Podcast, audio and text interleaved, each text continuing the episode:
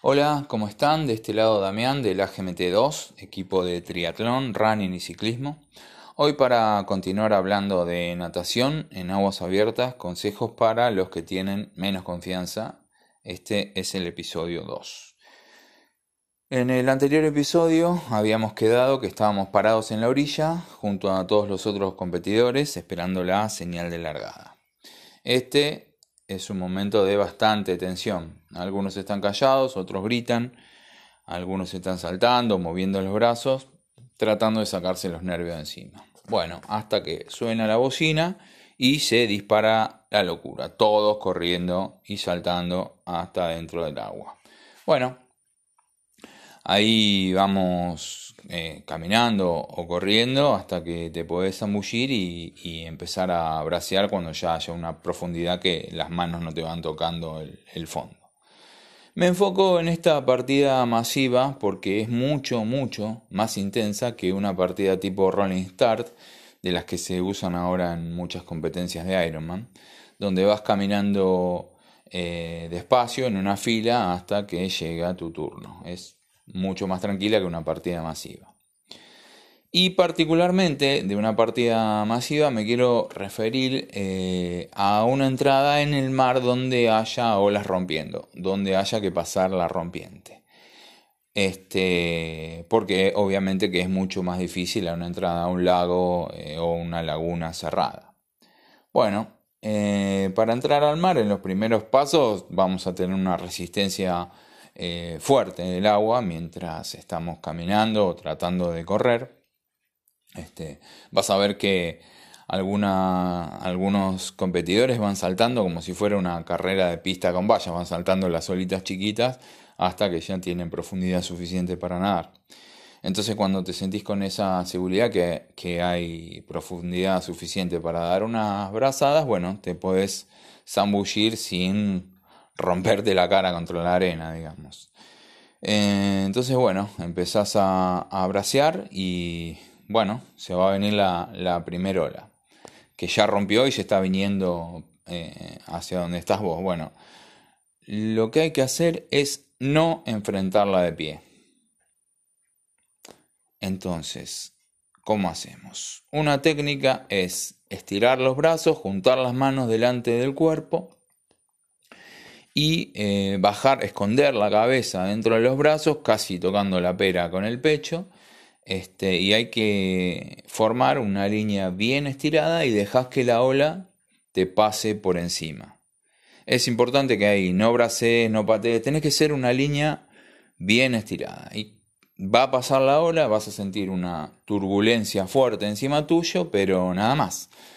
Ahí salís y empezás a, a bracear nuevamente hacia la próxima ola. Sería bueno que en estos primeros metros nadar como hacen los chicos y las chicas de waterpolo, con la cabeza arriba, mirando al frente, para tener el timing de cuando viene la siguiente ola. Entonces, nada, seguimos, bracea, bracea, bracea, y si ya rompió o está por romper, Usamos la misma técnica, brazos adelante, juntamos la mano, escondemos la cabeza entre los brazos, te estirás y dejas que la ola te pase por encima. Y ahí de nuevo salís, cabeza arriba tipo waterpolo y seguís braceando, braceando, braceando hasta que te vas a dar cuenta que vas a poder ya pasar una ola por arriba porque ya le vas a ganar antes de que rompa. Y listo, ahí ya está ya pasaste la rompiente. Bueno, esto es fácil decir todo esto. Lo ideal es que lo practiques, que practiques entradas y salidas del mar. Pero esa es una técnica básica y muy efectiva para, para pasar la rompiente. Eh, esto se da en playas donde las olas son, digamos, eh, largas, donde la profundidad del fondo se va dando de a poco, no es que no es que cae enseguida. Este, y bueno, esos serían los consejos para, para pasar la rompiente y así arrancamos nuestro segmento de natación en el mar. Ahora bien, eh, pasamos a un consejo de cómo respirar en aguas abiertas. Siempre, siempre, siempre, aunque el agua sea muy calma, eh, no respiremos mirando hacia adelante, porque vas a tragar agua. Y siempre, siempre, siempre, aunque el agua sea muy calma, lo ideal es que cuando estás rotando para sacar la cabeza o sacar la boca para respirar, primero mires. ¿Qué es lo que tenés que mirar? No que no tengas una ola encima o que no tengas agua encima tuyo, porque vas a tragar ese agua. Entonces, eh, la técnica es primero girar la cabeza, mirar que no tenés agua y después abrir la boca para respirar. Porque uno está acostumbrado habitualmente en la pileta, cuando estás entrenando, eh, girás y abrís la boca sin pensar ni mirar porque no hace falta, no vas a tragar agua. Pero si haces lo mismo en aguas abiertas, te puedes tomar un litro de agua de un solo saque. Así que de vuelta, girás la cabeza, mirás que no te está tapando una ola y respirás un instante después. Es un instante después. Así que nada más que, no tenéis que hacer nada más que eso. Ahora, ¿qué pasa si vos mirás y te está por tapar una ola y no te da tiempo a respirar? Bueno, no pasa nada. No respirás y aguantás hasta la próxima brazada. Yo sé que la sensación puede ser fea porque tenés que aguantar un ciclo más de brazada. Pero bueno, si vos ya tenés en mente esto, vas a estar preparado o preparada para poder eh, aguantar la respiración en vez de tomar medio litro de agua de una. ¿No? Eh, bueno, ahora, en este tipo de carrera, ¿qué pasa? Cuanto menos clara es el agua, por lo general más golpes vas a recibir y más golpes vas a dar de otros competidores. Esto es muy, muy, muy estresante. Bueno, ¿qué hacemos? Primero, no te pongas loco, no te pongas loca. Nadie te está pegando a propósito, así que no quieras tomar venganza, no quieras repartir golpes o patadas porque te están pegando uno, dos, cinco, diez veces en las piernas. Seguí nadando, seguí nadando y seguí nadando. Enfócate en no perder el ritmo de nado, enfócate en no perder el ritmo de respiración. Porque estos son momentos de mucha atención y si hacemos cagada, poder este, determinar que toda la competencia salga mal. Podés tragar agua, podés tensionarte de más, este, vas a perder el foco, etc. En fin, mantenete tranquilo y no quieras devolver los golpes que estás recibiendo. Eh, y para este consejo sería ideal volver el tiempo atrás e ir a los entrenamientos en pileta, que sería muy bueno realizar entrenamientos grupales en un carril donde estén varios eh, nadando muy juntos, tocándose, chocándose, eh, que te vayan tocando los pies, que vos vayas tocando los pies de otros, siempre sin incomodar ni molestar demasiado y poniéndose todos de acuerdo, ¿no? Un grupo de amigos, un grupo de compañeros de equipo o gente que se ponga de acuerdo para, para poder acostumbrarse al tráfico en el agua. ¿Por qué? Porque en una competencia vas a tener que ir haciendo pequeñas modificaciones de acuerdo a los otros nadadores. Y acá es muy importante también estar adaptado a modificaciones en la frecuencia de brazada, donde tenés que bracear eh, más rápido en un trecho corto. ¿Por qué? Porque mm, para poder cambiar de rumbo, para, para poder ajustar al movimiento de, de la marea, para poder hacer un buen giro en la boya. Y con esto voy a que cuanto más movida está el agua, es conveniente una frecuencia más alta de brazadas. Por lo general en aguas abiertas se usa una frecuencia más alta de brazada que, que en la pileta, que en un entrenamiento en pileta. Porque eh, todo se mueve y lo que necesitas es más tracción. Así que siempre es conveniente tener una frecuencia más alta de brazada que en una pileta donde está todo tranquilo y vos podés ver la línea negra que está en el fondo y la, la corchera que la tenés al lado. Bueno, siguiente tema. Drafting en el agua. Siempre para tener un ahorro significativo de energía es conveniente ir a los pies o al costado a la altura de la cadera de otro competidor. Y bueno, acá les cuento, les cuento una anécdota personal. En, una vez en el Ironman de Cozumel, iba, creo que iba por la mitad del recorrido y mm, me habían colgado dos, dos, otros competidores con los que yo venía nadando, así que en ese momento estaba nadando solo y de repente a mi izquierda veo que empieza a pasar un trencito de nadadores, como es un agua muy clara los podía distinguir fácil. Los conté y eran siete, así que me pasaron todos, así que giré un poco y me puse a pies del séptimo. Y nada, seguí ahí en ese trencito y luego de un rato más nada, ya iba muy cómodo nadando y luego de un rato veo a mi derecha a, los dos nadadores que me habían colgado. Y me di cuenta porque ahí el agua es muy clara, la natación es sin neopren y me acordaba del color de los speed suit que tenían los dos que, que me habían eh, colgado nadando. Entonces, nadar a los pies de otro te ahorra mucha energía y potencialmente podés nadar más rápido. Si estás a pie de nadadores que, que nadan más rápido que vos. Y para hacer esto hay que practicarlo mucho este, con compañeros en la pileta o en entrenamientos también en, en aguas abiertas.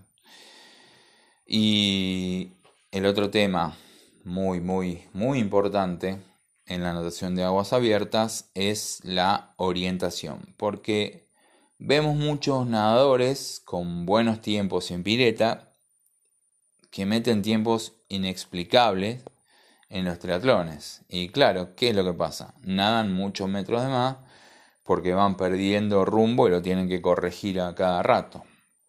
Entonces, eh, ¿cómo hacemos para orientarnos?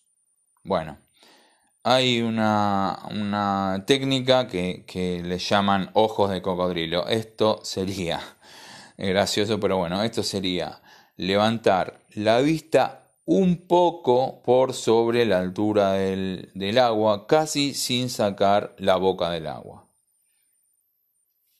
Volvemos a lo que dije al principio, nunca hay que querer respirar cuando miras hacia adelante, justamente por este tema. ¿Y cómo hacemos para hacer este avistaje, como para sacar un poco los ojos en la cabeza del agua? Bueno, lo hacemos de la siguiente manera. Justo cuando empezamos a tirar con el brazo del lado hábil para respirar, si tu lado hábil para respirar es el derecho, con el brazo derecho, cuando justo cuando empezás a tirar, cuando el brazo todavía está adelante, tirando, levantás levemente la cabeza, aprovechás el impulso del tirón, levantás levemente la cabeza y mirás por un instante. Es un instante nada más y ahí volvés a meter la cabeza a su posición eh, normal y terminas la brazada. Y recién en el siguiente ciclo respirás hacia el costado. Recordemos, no respires hacia adelante, vas a tragar mucha agua. Entonces, vuelvo a repetir, cuando empiezas a tirar con el brazo del lado hábil para respirar, cuando el brazo todavía está adelante, ahí aprovechás el impulso y levantás la cabeza. Si no pudiste ver ninguna referencia en ese momento, bueno, guarda un ciclo más de brazada y volvelo a repetir.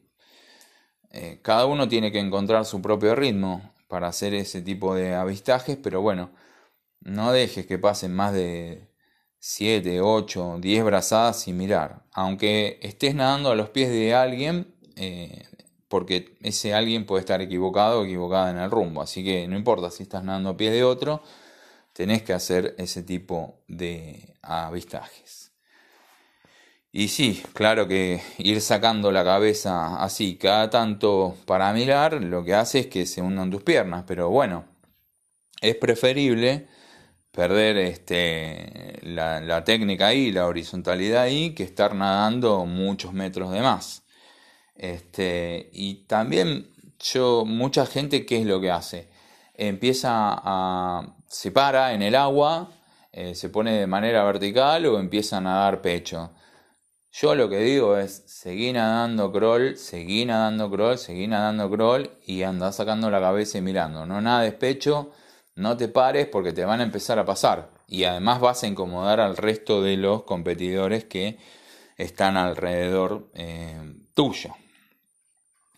Entonces, seguir nadando crawl, seguir nadando crawl, aunque vos sientas que vas medio eh, zigzagueando en el agua. Mirá para adelante y, corregí, pero no te pares, eh, no te pongas vertical en el agua porque es perder tiempo.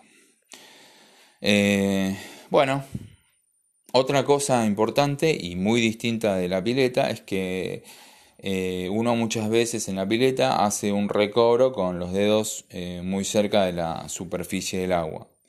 Y en aguas abiertas todo se está moviendo y, además están los brazos de los otros nadadores que te podés chocar. Así que se suele llevar el brazo alto para, evitar esto. Para evitar, por ejemplo, que, que estar chocando cuando estás adelantando el brazo para estirar la brazada de, tocar agua o, de chocarte con los brazos de otro nadador.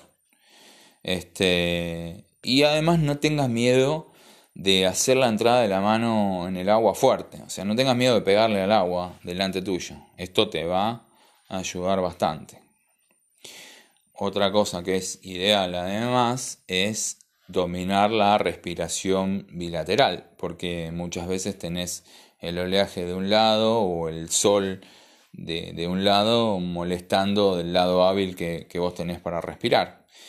Y yo sé que vos más me vas a decir, bueno, Damián, cuando, cuando nado suave puedo respirar para los dos lados, pero cuando estoy nadando intenso ya esto se me complica bastante. Bueno, esto se entrena y además es conveniente tener la mayor cantidad de recursos posibles para, para poder afrontar esta parte de la prueba.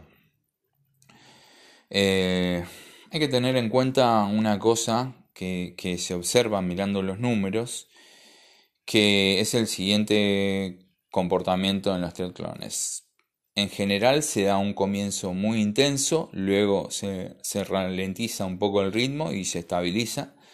Este, y cerca del final nuevamente se intensifica el ritmo. Y esto se da en la mayoría de los participantes, no importa su nivel de nado. Por eso hay que estar eh, preparado para, eso. Saber que en, general van a tener un, comienzo muy intenso y un final también muy intenso.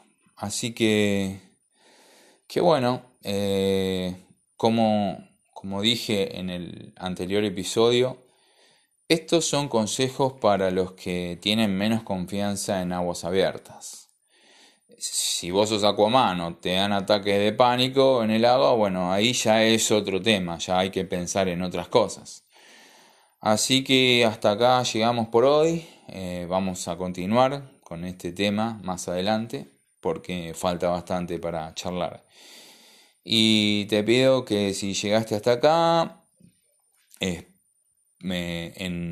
el feed de Instagram, donde, donde vamos a poner este vamos a promocionar este podcast, ponga lo que te parece que faltó o si esto te sirve, también me lo digas.